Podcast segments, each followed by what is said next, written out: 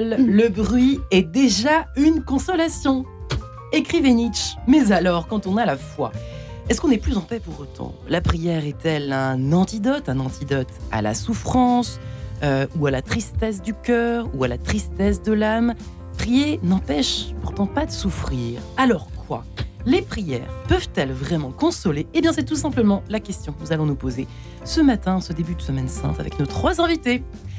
Eh bien, j'ai la joie justement d'inviter, de recevoir, pardon, euh, Bénédicte Lélis. Bonjour Bénédicte. Bonjour Marianne. Bienvenue. Merci. Euh, vous êtes, euh, ben on peut commencer par votre, votre, votre riche CV, diplômé de l'école du Louvre que vous êtes, titulaire d'une licence canonique de théologie en dogmatique. Vous enseignez au Collège des Bernardins à Paris. Euh, vous écrivez régulièrement pour Famille Chrétienne. Peut-être que nos auditeurs vous connaissent sous cet angle-là.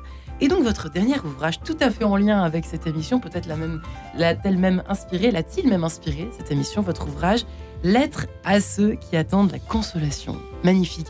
Aux éditions MAM. Et puis Xavier Accard. Bonjour, Bonjour, Xavier, que vos- nos auditeurs connaissent euh, presque forcément, j'ai envie de vous dire. Docteur en sciences religieuses que vous êtes de l'école pratique des hautes études, rédacteur en chef de la revue Prier. Vous animez l'émission à l'école de la prière ici sur Radio Notre-Dame. Donc, et donc votre, votre ouvrage euh, pour lequel vous pourriez venir quasiment toutes les semaines dans cette émission Quête de sens, l'art de la prière. Euh, la prière euh, sur la table d'opération, si je puis dire, sous tous les angles, sorti aux éditions de l'Emmanuel. Euh, donc euh, l'année, au début de l'année, si je me trompe pas, il me semble, hein, ou Euh, l'année dernière l'année peut-être. dernière, ouais, commence dernière. Euh, et enfin, the last but not the least, euh, le frère, le père. On Les dit- deux. On dit toujours les deux. Je suis toujours Les deux sont vrais. le- Jean-Thomas de Bourgard. Bonjour ça. père. Bonjour Marie-Ange. Eh bien, vous êtes toujours dominicain, Toujours. toujours au couvent de Bordeaux. Vous enseignez. Merci d'être présent ici hein, à Radio. Notre-Dame. On est très heureux. Euh, nous vous avions reçu plusieurs fois, euh, entendu. Euh, notamment, euh, bon, bref, il y a quelques temps, euh, vous enseignez l'histoire de la philosophie médiévale, vous êtes aumônier de lycée, vous collaborez de votre côté régulièrement à la revue Aletheia et vous avez donc écrit ce petit ouvrage merveilleux, La spiritualité de la bûche aux éditions du Cerf. Alors c'est vrai que tous les trois, on a envie d'y croire hein, que la prière console et pourtant et pourtant. J'étais un petit peu j'essaie d'être un peu sincère dans cette introduction. Je me suis dit pour moi souvent je me mets un peu sur la table d'opération exprès. Et je me dis bah c'est vrai que euh, sur le coup ça aide un peu de prier. C'est vrai qu'on croit à quelque chose. Nietzsche dit que le bruit console euh, suffit à consoler tellement on, on essaye de s'accrocher à quelque chose quand on croit à rien. Alors quand on croit en Dieu on s'accroche à Dieu mais ça dure souvent pas longtemps Bénédicte de Lelis, est-ce que c'est normal? C'est vrai quand on prie, puis et après la peine revient, la souffrance au cœur revient. Comment ça se fait ça alors? Bah, moi, il me semble que les saints assument ça en disant qu'il y a des grandes périodes de désolation dans la prière. hein. Je pense que on, on en a tous fait l'expérience et nos auditeurs font tous cette expérience des périodes d'aridité, de désolation. On parlait dans la petite, dans la salle d'attente du cardinal Van. Thuan, on a Ouais. bien, on a bien commencé à bavarder. Où on voit que en prison, il a des grandes périodes de solitude, de douleur, et que la prière euh, est pas un- une, une solution miracle ent- entre guillemets. Il me semble que ce qui console dans la prière, c'est le visage de Jésus. Ouais. C'est pas tellement des, des, so- de- des- des- de parler av- avec Dieu qui console, mais c'est son visage, sa personne, sa présence euh, qui nous console. Vous êtes d'accord les uns les autres? Pe- Petit tour de table pour commencer. Xavier Accard, vous diriez quoi vous? Euh, L'effet de consolation, c'est quoi? Dans la prière déjà, peut-être Ouais. dire que le- le- la consolation est, est- est un thème biblique, que Dieu vient Ouais. pour nous consoler. On voit dans par exemple, Isaïe, c'est moi, oui, c'est moi qui vous console. Dans Jérémie, je changerai leur deuil en allégresse, je les consolerai. Siméon euh, dit qu'il attend la consolation d'Israël. Donc vraiment, le Christ vient pour apporter la consolation. Donc comme, le, comme la prière est une, euh, est, est une union, est une rencontre avec, euh, avec Dieu, bah, Ouais. forcément cette, cette consolation euh, vient avec. quoi. Euh, c'est peut-être ça le- aussi le mystère de la prière. Finalement, toute prière est consolatrice d'une certaine façon. C'est pas un aspect de la. Enfin, euh, euh, vous voyez? Ouais, ça me fait réfléchir. Oui, c'est pour ça que je regarde pas. Qu'il y, a Bourgard. un- il y a un récit de l'évangile qui est, qui est un peu paradigmatique. C'est le moment où Jésus est ressuscité. Et la première parole que Jésus ressuscité dit, c'est adressée à Marie-Madeleine, qui arrive en pleurant au tombeau, et c'est Pourquoi pleures-tu? Ouais. Pourquoi pleures-tu? On aurait pu imaginer qu'ils disent Youpi, je suis ressuscité, euh, c'est merveilleux, euh, à partir de maintenant, ça va barder. Non, la première parole qu'il adresse à l'homme, en l'occurrence à une femme, après sa résurrection, c'est pourquoi pleures-tu? Et au fond, la bonne nouvelle de la, résurrection, la bonne nouvelle de l'évangile en général, elle s'adresse à ceux qui pleurent. Et en même temps, la réponse, d'une certaine manière, que Jésus adresse à, Marie-Madeleine ensuite, c'est va dire à tes frères que je suis ressuscité. C'est pas quelque chose de directement, je pense, les blessures, mais va dire à tes frères que je suis ressuscité. Et c'est sa manière à lui, d'une certaine manière, de la consoler, c'est euh, de l'envoyer en mission. Il y a quelque chose d'assez intéressant là-dedans. On ne se on ne se regarde pas le nombril pour le dire un petit peu euh, de manière radicale, mais on t'envoie en mission et c'est dans la mission, dans le fait d'aller partager ta foi, que les blessures vont être pensées. Alors oui, Bénédicte, intéressant. C'était chouette d'entendre parler de Marie-Madeleine. Il me semble que quand on voit dans les récits de la résurrection, ce qui est toujours frappant, c'est le temps que mettent les disciples et les femmes même à être consolés. Mm. Et la fin de l'évangile de Marc est quand même spectaculaire, avec euh, elles avaient des doutes, elles avaient peur, et elles ne disent rien à personne. Mm. Et donc, moi, ça me frappe beaucoup, ça, dans la consolation, de voir le temps qu'on met à mm. être consolé. Et certainement, Marie-Madeleine n'a pas été consolée en un claquement de doigts de l'ampleur des peines qu'elle avait vues, le Christ écrasé par le péché du monde. Ça devait quand même être tellement frappant pour elle. Et on, suppose que la consolation, c'est un temps long et qu'on n'est pas consolé en un claquement de doigts, mm. même par l'apparition du ressuscité. Et, et Bénédicte de l'Hélice, l'évangilière, si vous étiez à la messe hier, je l'espère. Mon âme est triste à en mourir. J'ai retenu cette phrase en sortant de l'église hier. Je me suis dit, mais qu'est-ce que c'est que cette phrase? Mon âme est triste quand Jésus dit ça. Mm, mm. Mon âme est triste à en mourir. C'était peut-être pas dans la Passion selon saint Matthieu, mais euh, dans un autre récit de Gethsemane, quand, quand, le Christ dit non pas ma volonté, mais ta volonté, il est dit qu'un ange vient pour le, pour le consoler, en fait. Mm. donc il y a dans cet abandon, euh, voilà, il y a une, consolation qui est, qui est, donnée. Par un ange. Oui, vous parlez beaucoup des anges dans votre livre d'ailleurs. Il y a un chapitre sur les anges. en tout cas, j'aimais beaucoup celui, celui, sur les anges. C'est intéressant cette histoire de mon âme est triste à en mourir du Christ parce que, à la fois, dans la tradition, globalement, à peu près tout le monde est d'accord, un peu moins au XXe siècle, pour dire que le Christ a toujours la vision béatifique, qu'il est mm. toujours dans la béatitude, qu'il est dans la, qu'il voit le Père, etc. Et en même temps, il peut dire mon âme est triste à en mourir. Et ça, je crois que euh, ça nous dit quelque chose pour notre propre vie spirituelle alors euh, à notre petit niveau, mais qu'il peut y avoir la coexistence dans la même âme, dans la même personne, d'une tristesse infinie, d'une désolation infinie, et en même temps, au fond de l'âme ou à la cime de l'âme, selon la topographie euh, de l'âme qu'on adopte, euh, il, y a, il, peut y avoir cette union à Dieu et, ce, calme, cette paix euh, qui coexiste avec l'écume, ou un peu plus que l'écume, de la mm. désolation et de la tristesse. Ça me parle énormément ce que vous dites, enfin, Jean-Thomas de Beauregard, le côté. C'est paradoxal, on ne sait pas mm. comment le nommer d'ailleurs. Hein, dans le Christ, c'est toujours un peu paradoxal, mais en nous aussi, en fait. Mm. Et les grands saints le disent. Alors c'est drôle parce que je me souviens très bien d'avoir étudié la question de Thomas d'Aquin en même temps que ce qu'en pense Balthazar, donc un théologien allemand qui va dire pas du tout la même chose que Thomas. oui, c'est vrai, pardon, suis Balthazar alors Que, que euh, le Christ éprouve un tel abîme de douleur qu'il se sent complètement séparé euh, du Père. Et Thomas serait pas d'accord avec Balthazar. Et je me souviens d'avoir travaillé cette question. Et puis à la paroisse, il y avait une femme qui s'appelait Anne, qui était très très belle. On ne pouvait pas la louper tellement elle était belle. Et elle avait la maladie de Charcot. Et Anne était en fauteuil roulant. Et Anne était toujours au premier rang à la messe. Elle avait les yeux verts et elle, elle, avait souvent des yeux pleins de larmes et un visage lumineux. Et je me souviens quelques temps avant sa mort, parce que Anne est morte euh, il y a deux ans maintenant, elle m'a dit, je n'ose le dire à personne, mais coexiste en moi une louange et un bonheur extraordinaire et un abîme de douleur. Et moi, j'étais très frappée parce que je travaillais à la fois Balthazar et Thomas. Et tout d'un coup, en entendant Anne, je me suis dit, mais si Thomas touche quelque chose de complètement authentique que cette femme euh, vivait devant nous, et c'était spectaculaire. Elle avait la maladie de Charcot et elle avait demandé, c'était très touchant pour la prière, de garder ses mains, parce que la maladie de Charcot, on perd l'usage de ses mains, pour louer Dieu. Elle disait, jusqu'au bout, j'ai demandé à Dieu de garder ses mains, mes mains pour pouvoir louer Dieu, et le, bon Dieu l'a exaucé, puisqu'elle a, gardé ses mains jusqu'au bout, elle a pu jusqu'au bout louer Dieu avec ses mains. Et donc, c'était un beau témoignage. Et Xavier Agar, ça m'y fait penser, vous parlez beaucoup de la, de la prière euh, collective, pour ceux qui ne connaîtraient pas tous les termes bien de chez nous. Euh, ça rajoute, il y, a une consolation qui est liée à la prière universelle, au fond, quelque chose de cet ordre-là qu'on peut oublier, parce que souvent on pense à la prière directe euh, mmh. interpersonnelle avec Dieu, mais il y a quelque chose surtout d'universel dans notre foi qui, qui peut jouer sur la consolation. oui, de, de, communautaire. Alors, il, y a, une prière qui, se développe euh, maintenant dans les paroisses, qui était un peu réservée au monde charismatique, c'est la, prière des frères. Mmh. Euh, on instaurait ça dans, notre, hein. paroisse. Alors, il y a différentes façons de la vivre. Hein. Souvent, on est par, euh, par binôme et, des, des, personnes viennent. Il y en a un qui prie, l'autre qui écoute. Et comme ça, on recueille, en fait, on, c'est vrai que la consolation, souvent, c'est déjà une écoute, en fait. C'est déjà euh, permettre à une personne de, sortir de sa solitude et de, partager pour qu'on porte ensemble mm, ses, mm. souffrances et qu'on intercède pour la personne. Donc, c'est déjà énorme.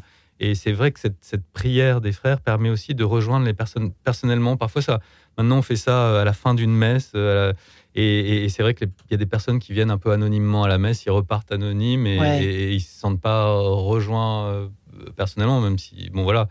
Euh, et cette prière des frères, c'est vraiment une écoute personnalisée et, communautaire et fraternelle qui, je pense, fait énormément pour la, pour la consolation. Sans être intrusif pour autant, ça reste. Voilà, alors après, il y a différentes façons de la vivre. Bon, les aspects charismatiques sont peut-être un peu contestés aujourd'hui avec tous ces problèmes d'emprise, etc. Donc, il ne s'agit pas forcément de donner une parole de connaissance, etc. Mais rien que déjà d'écouter de façon euh, vraiment attentive et de, et de prendre sur soi, partager cette souffrance et, intercéder pour elle, c'est déjà. C'est vrai qu'on on est quand même humain, trop humain pour reprendre Nietzsche, au cas où vous auriez grillé euh, en tant que fan de Nietzsche, frère Jean-Thomas de Borgard, mais on a, on a besoin quand même d'une épaule humaine aussi en. La consolation dans la prière, c'est bien, mais c'est vrai qu'avec une épaule, c'est mieux. le fait que vous parliez d'épaule humaine euh, me fait penser euh, à la montée au calvaire du Christ et au fait que, portant sa croix, Simon de Cyrène vient l'aider. Et ce qui est intéressant, c'est que dans le texte grec de l'Évangile, il y a une ambiguïté. On ne sait pas si c'est Simon de Cyrène qui aide le Christ à porter sa croix ou si c'est l'inverse. Et en fait, le texte grec peut euh, signifier les deux aspects, que c'est le Christ qui aide Simon à porter la croix et Simon qui aide à porter euh, la croix du Christ.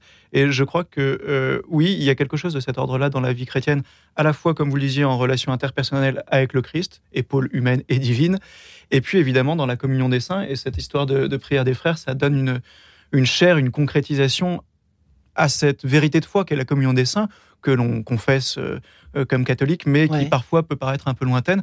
En fait, elle est très très concrète. Et puis même, on le voit, je ne sais pas, dans la vie religieuse, euh, le, soutien des frères est absolument capital. et, même, dans un, même dans un couvent, il y a des frères qui à un moment vont moins bien.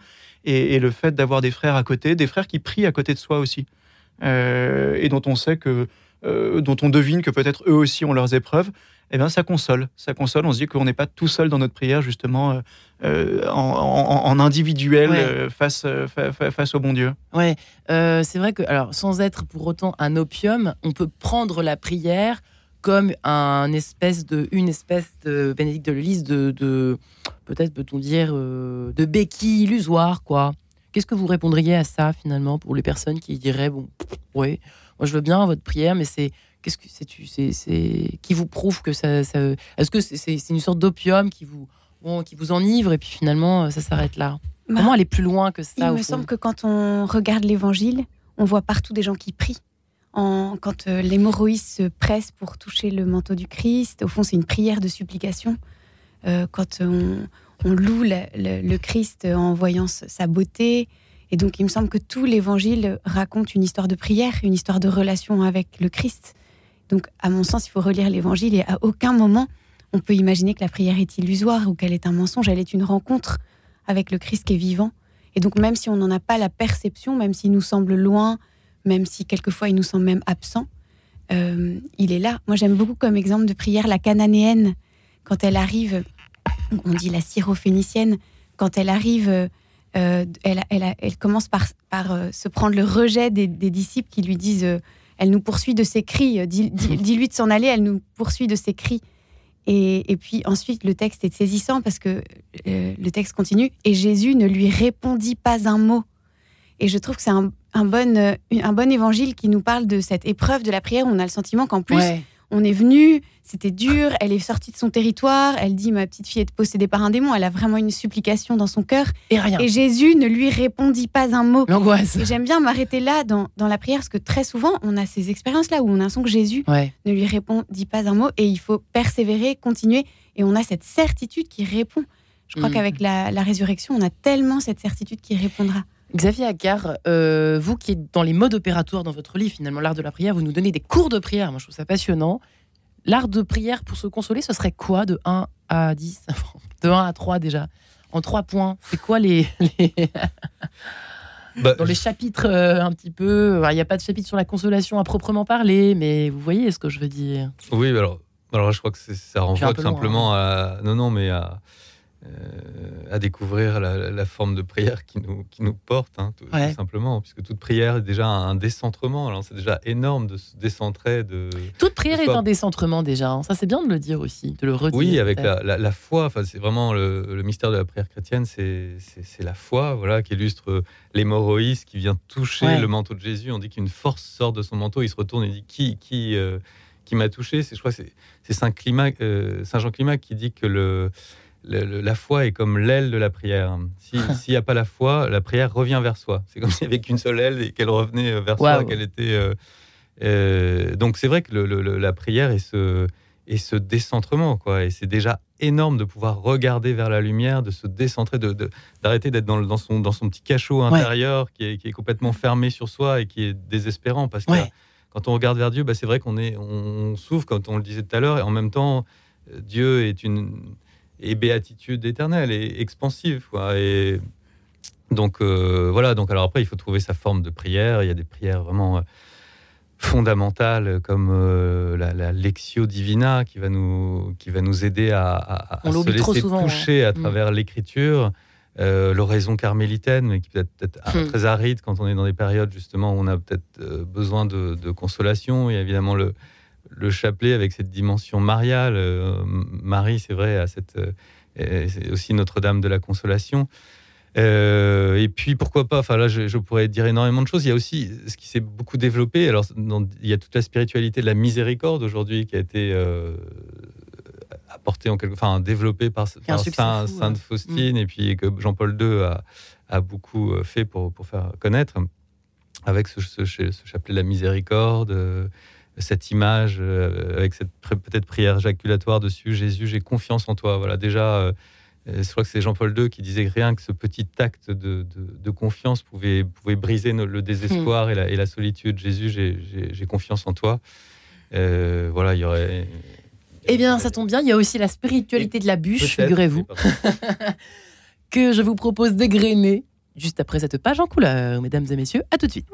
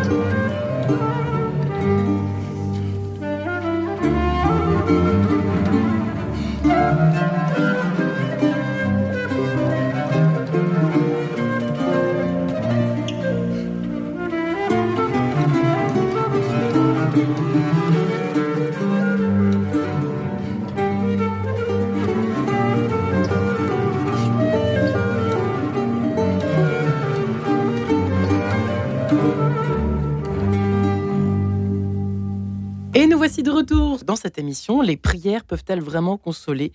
Bénédicte Delely est avec nous ce matin. Elle qui vient d'écrire cette magnifique lettre à ceux qui attendent la consolation. Dieu sait qu'on peut l'attendre ici sur Terre, quoi qu'il arrive euh, et qui que l'on soit.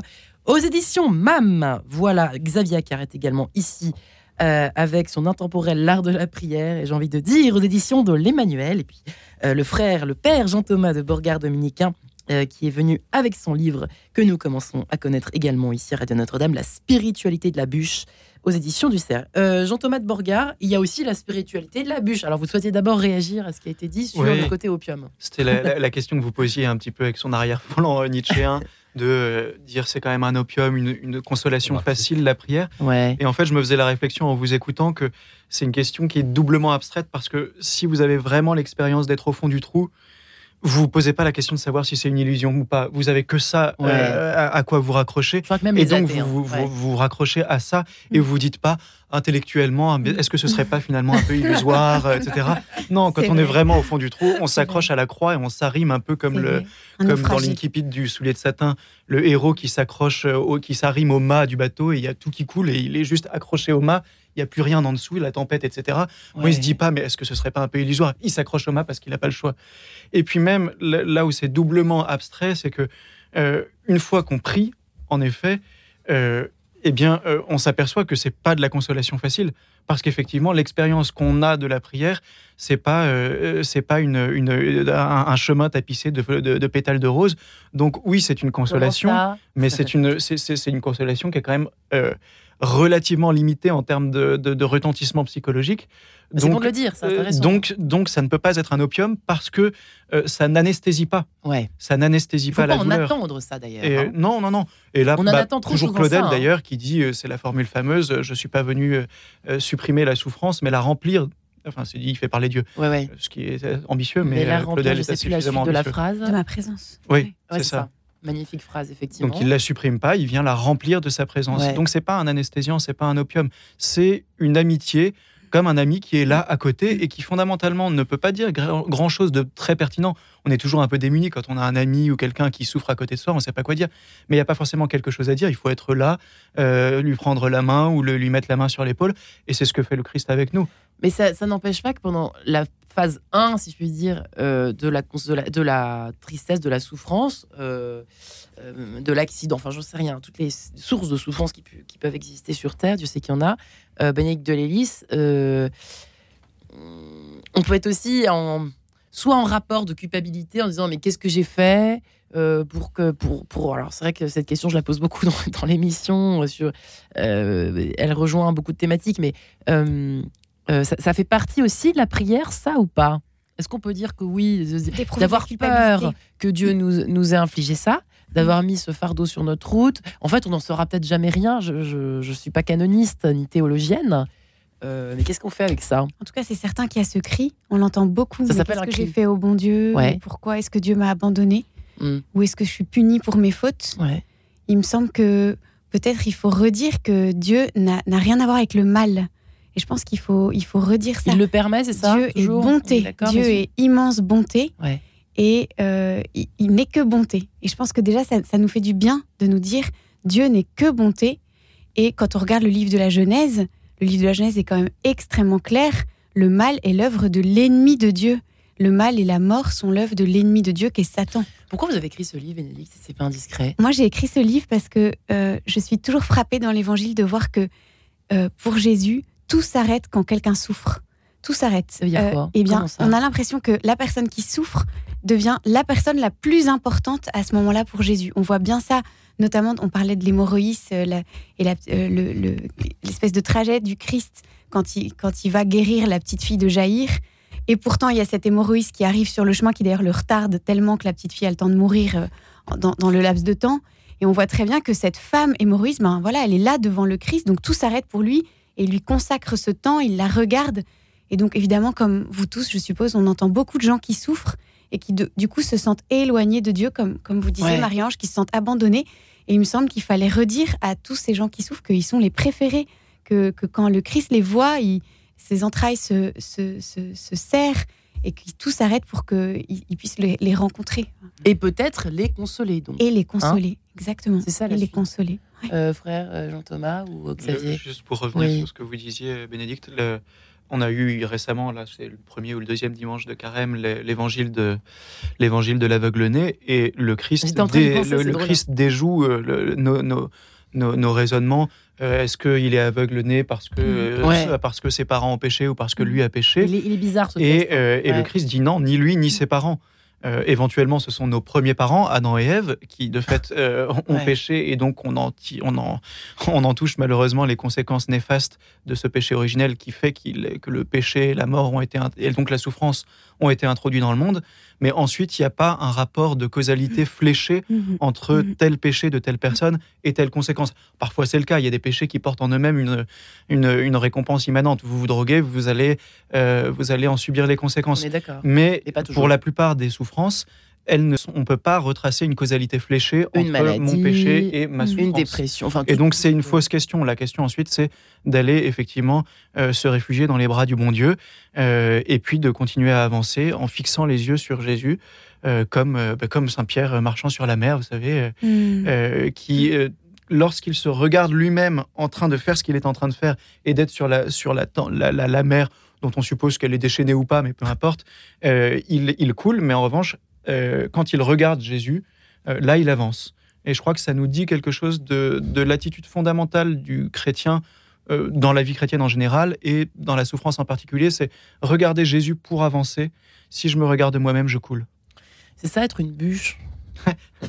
Ouais, il y a un peu de ça dans la bûche. Il y a un peu de ça dans la bûche. Alors si vous plongez la bûche dans l'eau, de toute façon, elle va avoir du mal à, elle va avoir du mal à flamber. Or le but, c'est quand même qu'elle crame un peu.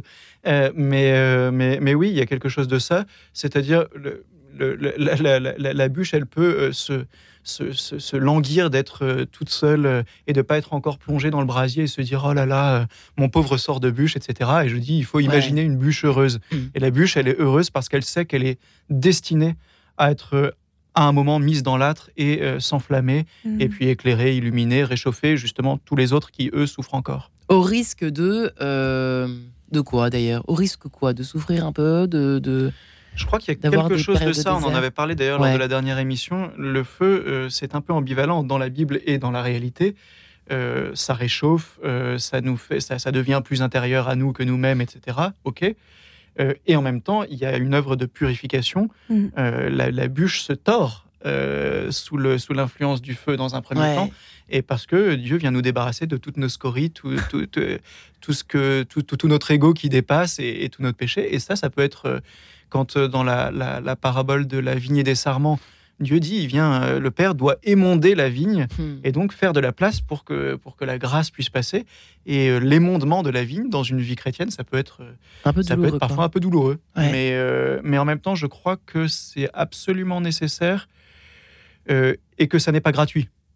C'est pas une souffrance gratuite, c'est une souffrance qui, qui, qui, qui fait avancer. C'est une souffrance un peu analogue, même si j'en ai pas une expérience très précise, à celle de l'accouchement. Euh, c'est au service de la vie. Ouais. Au service de la vie. la, le- la douleur correspond à, à la. à- à la euh, en fait, il faut se défaire de. de- de- de- c'est un peu ce que vous dites dans votre livre. En fait, c'est des sommes de peur, hein, de perdre euh, pouvoir, de, le contrôle. Sur... C'est, douloureux, ça. Façon, C'est ça, parce que les auditeurs vont encore me dire Ah, vous êtes doloris, vous êtes maso, les cathos, etc. Non, non, c'est pas du tout ce que voulait dire le frère Thomas Brock, Xavier Accard, n'est-ce pas? Non, non, mais. Bah, c'est moi, l'image qui me venait, mais euh, en direct, en fait, c'est le, c'est, vous savez, quand on a croisé les jambes trop longtemps, Ouais. a, le sang a arrêté de couler. Ouais. dans et alors, quand on jambes, quand on, quand on re- remet en, en action le, le- le travail des artères, etc., c'est, vrai mal. que c'est hyper douloureux, quoi. Et en même temps, c'est la, vie qui revient. Ouais. Ah, c'est bah, écoutez, tout de suite, j'y vois, plus clair. L'image de la bûche. Effectivement.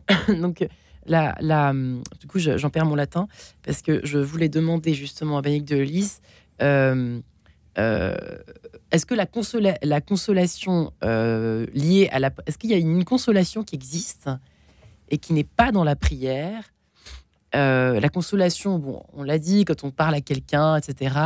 Euh, Qu'est-ce que ça ajoute de plus à long terme? Ça, une espèce de parce qu'on dit qu'on a l'impression que c'est comme une espèce de d'entraînement musculaire qui fait que d'entraînement à la prière au fond qui fait que quand on souffre euh, quand on est dans voilà que ce soit une souffrance morale ou physique le temps fait quelque chose ça c'est sûr je dirais même que hors hors champ spirituel peut-être que le temps guérit aussi on est fichu comme ça en revanche est-ce que euh, il y a quelque chose dans l'entraînement à la prière? Je demanderais peut-être à Xavier Accard, lui qui a travaillé sur l'art de la prière. Mais est-ce que euh, en une fois on peut pas être consolé? Fait que vous l'avez dit tout à l'heure. Mais c'est aussi nous-mêmes un acte de peut-être de, vouloir répéter cette prière, même quand pour être consolé, pour. euh, Je sais pas. Est-ce que En tout cas, ce qui me frappe, c'est que dans la béatitude heureux, euh, ceux qui pleurent, ils seront consolés. Euh, ouais. Il y a bien l'idée qu'on continue à pleurer, puisqu'on ne sait pas heureux ceux qui ne pleurent plus, C'est heureux ceux qui pleurent. Donc il y a bien l'idée que la prière n'est pas une formule magique ou la relation avec le Christ n'est pas une formule magique qui fait qu'on arrête de pleurer, puisqu'on est, heureux- on est dit heureux de- et on continue à pleurer. Ouais. Cette béatitude, il me semble qu'elle est éclairante sur le rapport entre les larmes qui continuent, parce que quelquefois on nous dit vous êtes chrétien, donc maintenant vous êtes heureux même aux enterrements et tout ça. Ben non, c'est pas vrai. On pleure nos morts, on est chrétien, mais on pleure nos morts. On, on est, on est éprouvé par la souffrance, on est éprouvé par la souffrance des innocents, on est éprouvé par la maladie comme les Ouais. autres. Et donc En on effet. continue à pleurer en réalité. On continue à pleurer. Donc qu'est-ce qui nous console? Il me semble que ça a été dit tout à l'heure quand ce qui nous console, c'est la présence de Dieu qui rejoint nos trous, qui rejoint nos, là où on est dans la nuit. On sera plus jamais seul. Au fond, grâce, on a parlé de Gethsemane, euh, mon- Dieu, enfin le moment où, où Jésus souffre toutes les peines de l'humanité. Donc il nous rejoint dans toutes nos souffrances. Donc il n'y a plus une souffrance où je suis seule. Et ce qui nous console, c'est la résurrection. Donc l'espèce de le, le- la- le terme de notre vie, on est sûr que la mort ne sera pas le dernier mot de notre histoire. Ouais, parce Mais ça un- ne nous empêche pas de continuer quand même à éprouver la douleur. Ça, ça- ça me rassure un peu ce que vous dites quand même, Béné- Bénédicte. Euh, cela dit, moi, il y a quelque chose qui m'agace, je suis désolée de le dire. hein. Euh, c'est certains prêtres qui sont, que même qu'on voit circuler sur les réseaux, qui vous disent euh, euh, Ah, quelle joie de rentrer dans la semaine sainte. Moi, ça m'agace.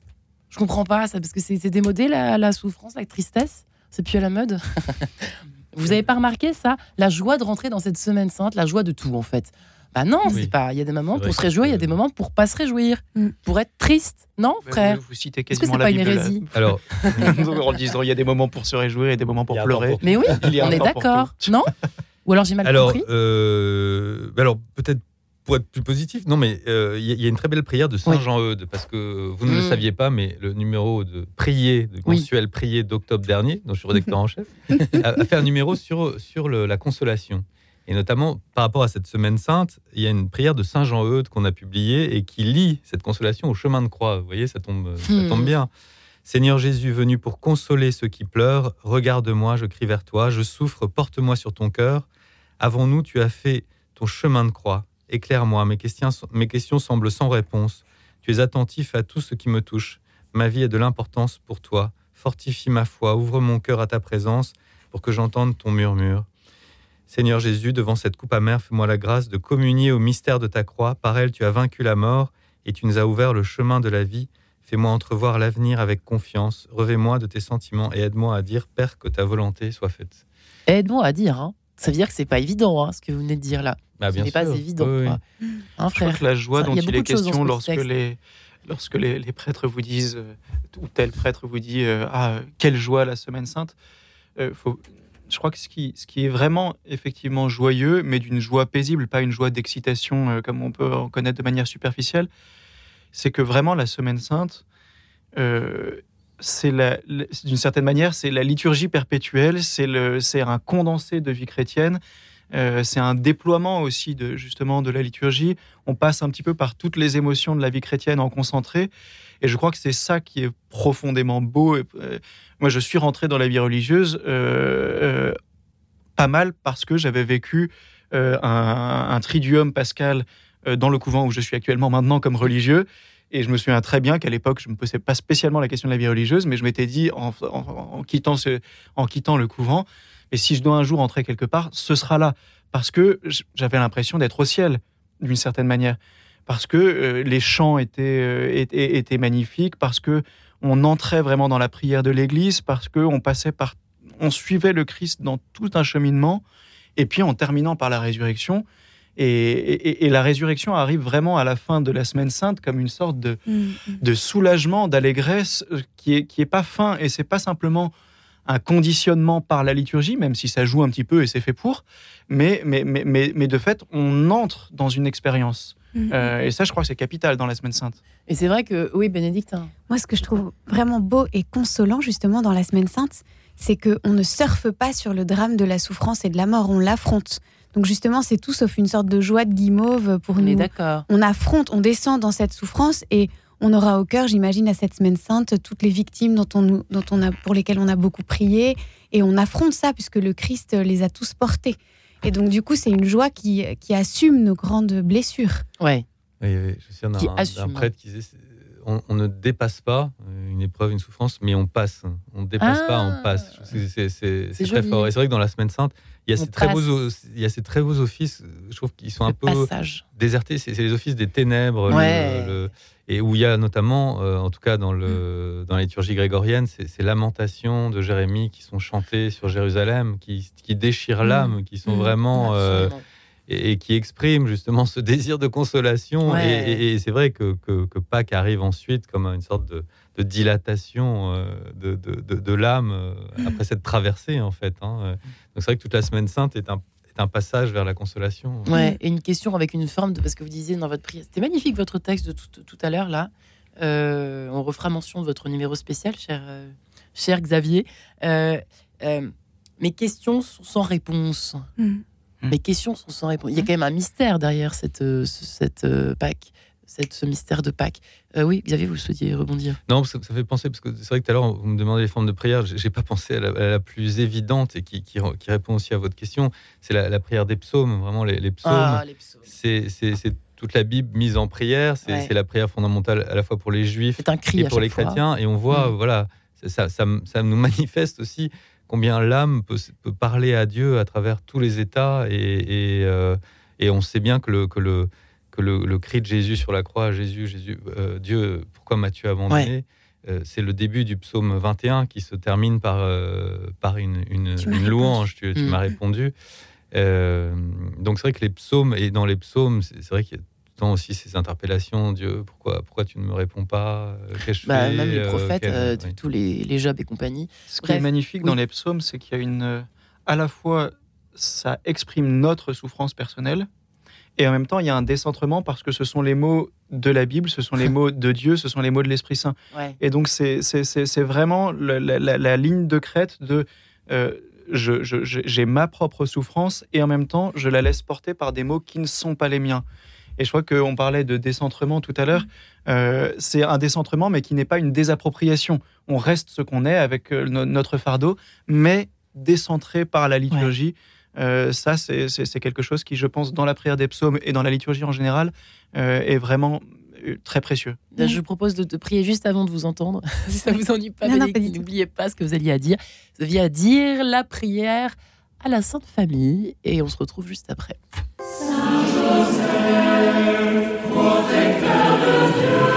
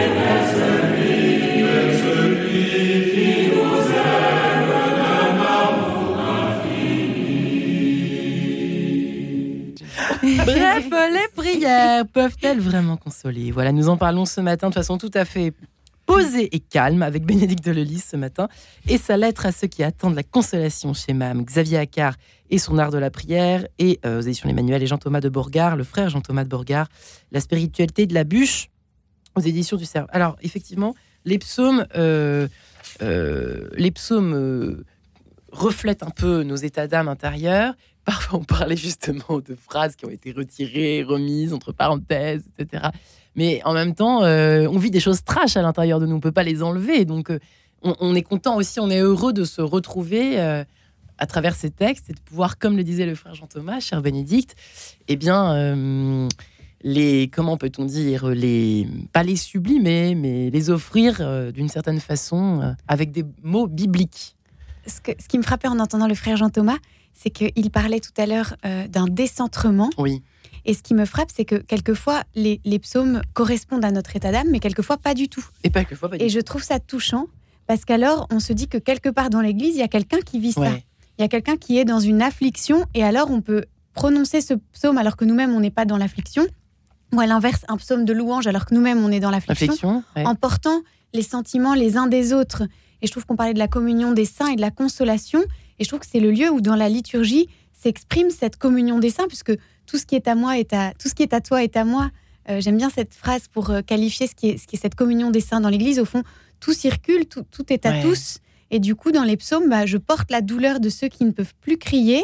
Et hmm. moi, je crie leur cri à leur place. Et puis à l'inverse, euh, quelqu'un va dire une louange que moi, je vais pas pouvoir dire. Et je vais m'appuyer sur celui qui loue, alors que moi, je peux plus louer. Et je trouve que ces psaumes expriment bien cette communion des saints où tout est à tous, tout circule, et nous nous portons les uns les autres. Qui faut-il prier quand on pleure au fond? Xavier, j'aimerais bien qu'on fasse un petit tour de table le plus sincère possible. Quand vous fermez les yeux, vous revoyez dans une période d'affliction, pour reprendre ce, si joli terme. On a quand même une belle langue française. Euh, Xavier Accard, à qui pensez-vous? Vous à bah, qui vous adressez-vous? Je pense à une prière de Marie-Antoine de, Lavore. Vous copiez sur votre travail. Mais oui, parce qu'elle est aussi publiée dans le numéro d'octobre de prier. C'est une prière à, Notre-Dame de la Consolation. Ouais. Ô Notre-Dame de Consolation, vous que Jésus m'a donné pour mère quand il était sur la croix, venez à mon secours dans la tribulation où je me trouve. Si vous ne me consolez pas, si vous ne me soutenez pas, si vous ne me délivrez pas, qui pourra me consoler, me soutenir, me délivrer? C'est en vous, en votre bonté et en votre secours que j'ai mis toute ma confiance, ô ma mère. Tournez vers votre enfant vos regards favorables. Ô Notre-Dame de consolation, consolez-nous, soutenez-nous, délivrez-nous. Waouh, magnifique. Amen, j'ai presque envie de dire. Frère Jean-Baptiste. La, la, Vierge Marie, de fait, est quand même la figure de la consolation. On pense euh, d'abord parce qu'elle a elle-même beaucoup souffert. Euh, on a tous en tête les représentations de la Pietà, c'est d'ailleurs assez étonnant puisque mm. euh, finalement c'est une scène qui n'est pas évangélique et que pourtant on a tous en tête comme si elle faisait partie de l'évangile, la Pietà. Mm. Euh, jamais l'évangile ne nous dit mm. que, la, Vierge Marie reçoit le corps de son fils sur ses genoux. Il n'y a pas de, il a pas de et non, ça n'est pas dit. Et, et, pourtant c'est plus vrai que nature, si je puis dire, ou plus vrai que sur nature. Mais, qu'est-ce qui, qui, est dit? On dit juste que Jésus est décroché de la croix on ne dit pas. Et, pourtant, euh, et c'est là que c'est beau et qu'on voit que le, justement la parole de Dieu n'est pas un texte sacré figé et extérieur, mais qu'il est porté par la tradition, c'est que d'une certaine manière, on y a ajouté, la foi de l'Église y a ajouté cette scène qui n'existe pas dans l'Évangile tel quel, mais qui est partout parce qu'elle correspond à la vérité de ce qu'est la Vierge Marie. Euh, donc elle a beaucoup souffert et donc on a tendance à la, à la prendre comme figure lorsqu'on est dans l'affliction soi-même. Et c'est le cas, euh, j'y pensais, euh, y compris pour des gens qui ne sont pas chrétiens. Je pensais à ce que me disait Emery Connell, qui est le fondateur de la Maison Bernadette dans les quartiers nord de Marseille, et qui disait qu'il avait amené des familles, dont une bonne partie de familles musulmanes, à Lourdes, et qu'il euh, leur avait raconté l'histoire de Bernadette.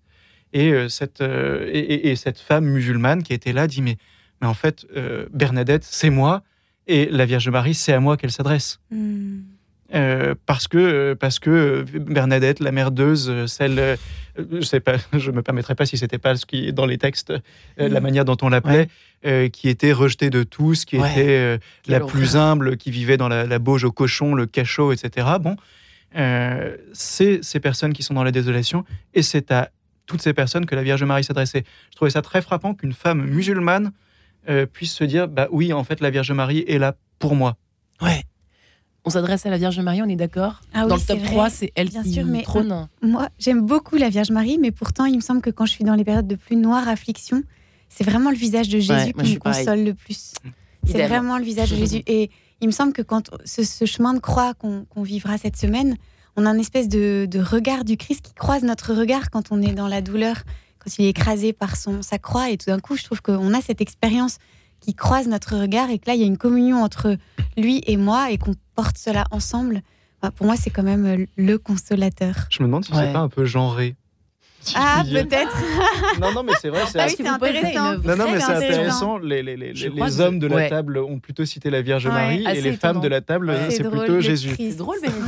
Ouais, oui, c'est drôle, j'ai jamais pour, pensé à ça. euh, pour trouver un, un nom non binaire, je dirais qu'il y a aussi, il y a aussi le- Dans mon émission, qui aurait cru un Il y a jour aussi l'es- l'Esprit Saint qu'on appelle dans la séquence de la Pentecôte, on l'appelle consolateur optimé, vraiment le, On n'en a le, même pas parlé le d'Esprit Saint, consolateur. Et c'est- aussi une, c'est aussi une expérience parce que on sent qu'à certains moments, euh, quand l'Esprit Saint vient, c'est vrai qu'il y a une effusion de l'Esprit Saint. On, on- paradoxalement, on voit notre misère, donc il y a ces larmes qui jaillissent de, de- de souffrance aussi, des- peut-être des souffrances oubliées, et en même temps, immédiatement, euh, il envahit cette, cette- cette- ces béances. Et donc, ces, ces larmes sont aussi des larmes de joie. Il y a aussi la lumière. Donc, c'est vrai que l'expérience de l'Esprit Saint, je trouve, euh, manifeste par excellence la, la consolation. L'Esprit L'idée- consolateur, hein, L'idée du frère baume. Jean-Thomas. L'Esprit Saint est toujours Ouais. associé au baume qu'on vient mettre sur les plaies. Et, Ouais. euh, et- ça, il y a quelque chose de très beau. Et donc, l'huile de la confirmation, du baptême, etc. Euh, donc, oui, il faut le prier quand on veut être consolé, Esprit Saint. oui, de toute façon, l'Esprit Saint, il faut le prier tout le temps. Ouais. Mais, euh, mais en particulier, quand on, quand on veut être consolé, oui, je Qu'est-ce qu'il faut lui demander précisément, frère Jean-Thomas de Borgard Viens, Esprit Saint. Et après, vous rajoutez ce que vous voulez, mais viens. Viens, quelque Esprit chose, Saint. bon Et sang c'est à l'impératif. viens, Esprit Saint. Ouais. Euh, J'y pense parce que euh, hier, je donnais un truc sur Catherine de Sienne et chez, euh, chez Catherine de Sienne, elle dit toujours Voglio, je veux. Et elle s'adresse à Dieu en disant je veux. Deux et, points. euh, et- et- et- Quelle et- audace. quelle audace. Et en même temps, c'est l'audace des saints. Et c'est assez récurrent chez les saints De dire de, je de- veux. de dire je veux. Euh, Il y a, il y a- il y a forcément ça chez vœu. Élisabeth de la Trinité aussi. Euh, quand on est dans l'intimité du Seigneur, à un moment, quand euh, euh, Élisabeth de la Trinité, puis aussi Thérèse de Lisieux dit ça à un moment, je lui ai tellement tout donné que ben maintenant, quand je demande quelque chose, ben, il, donne et je veux et il vient. Et, et- et je crois qu'il faut avoir l'audace, l'audace des enfants aussi qui disent ça de temps en temps à leurs parents, je veux et viens. C'est pas un caprice. hein. Viens, non, c'est pas un caprice. Viens, Esprit Saint. Puis après, Mm. il fera ce qu'il veut. De toute façon, il va, il va, il, va, il vient. C'est la caractéristique de l'Esprit Saint. On ne sait ni d'où il vient, ni d'où il, ni d'où il va. Donc, il fera bien ce qu'il veut. Mais nous, on peut lui dire Viens, viens, Esprit Saint. Et d'ailleurs, le Christ a cette espèce d'autorité. J'aime Ouais. bien sa prière devant le tombeau de Lazare. Il dit quoi? Père, je te rends grâce parce que tu m'exauces toujours. Et je me dis, si on commençait toutes nos prières avec cette certitude qu'on est toujours En exaucé. fait, on est un peu, c'est ça, j'ai l'impression qu'il y a une histoire de confiance quand même dans l'histoire, Ouais. de, On de- est trop de la volonté, du vouloir. Pardon. On est trop pusillanime Ouais. dans les grâces qu'on demande. Ça m'y a fait penser, là, le, le- le père de Belsize, à propos de la mort de l'abbé. Gordien, disait que euh, il avait dit à l'abbé Gordien avant qu'il ne meure Mm. euh, Demande de demander des grâces. Et l'abbé gardien avait dit demandez-moi des grâces précises. et je pense que euh, de fait, on a un peu tendance à demander des grâces un peu trop en général Ouais. parce qu'on a peur d'être déçu. Et c'est normal C'est parce qu'on a pu être C'est déçu. juste, frère Jean-Thomas Mais, Beauregard, je suis mais d'accord demandons avec des grâces précises et puis après le Seigneur fera ce qu'il veut. Mm. Mais, euh, mais, mais demandons des grâces précises, je pense, et, et ce sera d'autant, ce sera un témoignage de notre confiance dans le fait que oui, le Seigneur veut nous donner, il est notre Il Père, et il veut nous donner, il nous aime. C'est parce qu'on a peur d'être déçu. Ouais, c'est c'est juste ça, hein, Jacques-Xavier. Il faut être précis dans la prière, c'est important. Euh, dans une prière de... Oui, euh, bah d'ailleurs, il y a une parole, euh, ce que vous disiez, c'est Jésus même le dit, euh, fait- non Pensez que vous l'avez déjà reçu. Oui. euh, En centuple, ce- en- ce côté, cette confiance, Ouais. cette, cette, cette foi, en effet. Et puis, en effet, on peut demander des choses précises, et, et- et même si c'est un peu à côté de, de- de la plaque, déjà rien que d'avoir cette relation, d'avoir Mm. cette confiance, ça, ça va nous transformer, et on Mm. sait que le, le, le- vrai don, le don qui surpasse tous les dons dans la prière, c'est Dieu lui-même, quoi. Au-delà de toutes les, petites grâces ou tous les petits fruits qu'on peut qu'on peut lui demander. Donc prier de toute façon, ça nous fait toujours progresser vers euh, vers ce grand don.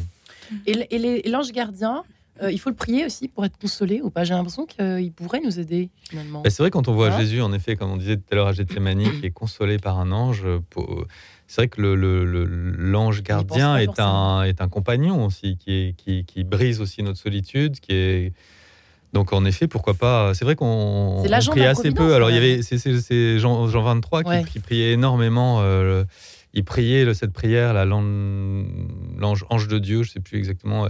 euh, il l'a prié cinq fois par jour. Il disait euh, c'était quelque chose de très important dans sa vie spirituelle. C'est vrai qu'on a un peu on a un peu oublié cette euh, cette dimension. L'air n'est plus que rayon tant il est semé d'anges, écrivait même Agrippa d'Aubigné dans Les Tragiques, euh, écrivez-vous dans votre livre. C'est dire, hein, on les oublie, qu'il y a des, anges à foison. Oui, et puis ils ont une présence, ils sont des compagnons, ils sont là pour que notre pied ne heurte pas les pierres, euh, pour, euh, pour nous éclairer, pour... euh. C'est plus en amont, les anges à la limite. Oui, pas, pas. forcément. Mais ceci dit, c'est intéressant qu'on revienne à la prière de Jésus à Gethsemane parce qu'il y a les anges et puis il y a cet équilibre justement entre la demande précise et c'est Père, si, si- si tu le peux, éloigne de moi cette coupe, éloigne de moi la souffrance, Mais- mais que ta volonté soit faite. Et au Mm. fond, euh, je pense que c'est le mouvement de toute prière de ce point de vue-là. C'est à la fois on demande quelque chose de précis en ayant la confiance que si c'est la volonté de Dieu, ça se fera, mais avec euh, cette clause, cette clausule, si je puis dire, mais que ta volonté soit faite. Il me semble que dans la prière, il y a ça très fort que Dieu est quand même toujours une surprise. Et que Dieu nous mène sur des chemins qu'on n'aurait pas C'est imaginés. juste. Et, et qu'il il fait toujours des choses euh, différentes de ce qu'on avait attendu. Donc il y a une forme de dépossession. Et vous parliez de la, prière tellement confiante des saints. Mais vous avez dit avant hein, quelque chose qui a attiré mon attention. Ils avaient tout donné. Il y a cette espèce de pauvreté radicale qui font qu'ils sont totalement confiants, mais aussi parce qu'avant, au préalable, ils ont renoncé à tout. C'est vrai que cette phrase de Saint Paul, qu'as-tu que tu n'aies reçu, euh, que vous évoquiez tout à l'heure, Xavier, peut-être. En fait, si on se dit ça, peut-être que c'est la clé à tout. C'est-à-dire que c'est OK, quoi. On a euh, toute vie, à partir du moment où on a confiance, qu'as-tu que tu n'aies reçu Non Tellement Est-ce que j'ai bien compris, frère euh, Jean Oui. vous, Xavier c'est vrai que dans la résurrection de Lazare, il y a, y y quelque chose qui me frappe sur les larmes de Lazare. Euh, Ouais. On dit toujours, regardez... euh, Enfin, d'ailleurs, dans l'évangile, ils disent, regardez comme il l'aimait, il pleure. Et, et- et c'est- et c'est vrai, hein. Mais c'est vrai qu'en en, en lisant ce texte, je me dis que si Jésus pleure, c'est qu'il leur dit où l'avez-vous mis Et ils disent euh, bah regarde là, il est dans le tombeau, il sent depuis trois jours.